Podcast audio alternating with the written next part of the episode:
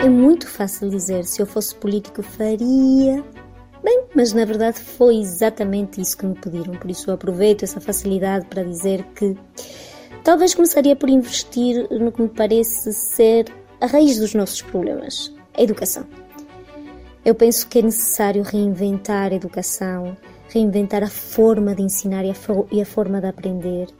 Eh, temos de, de, conseguir um sistema muito mais dinâmico, funcional, criativo e, inclusive, passar essa mensagem para além das escolas, passar essa mensagem para o cidadão comum, porque o nosso planeta já não é o que era e precisamos ter uma consciência social e ambiental bastante diferente. Eh, perguntam-me sobre ideologias. Ora bem, eu percebo a existência delas, mas de facto não tenho grande apego por nenhuma. Eu prefiro grandes ideias e uma boa capacidade de execução.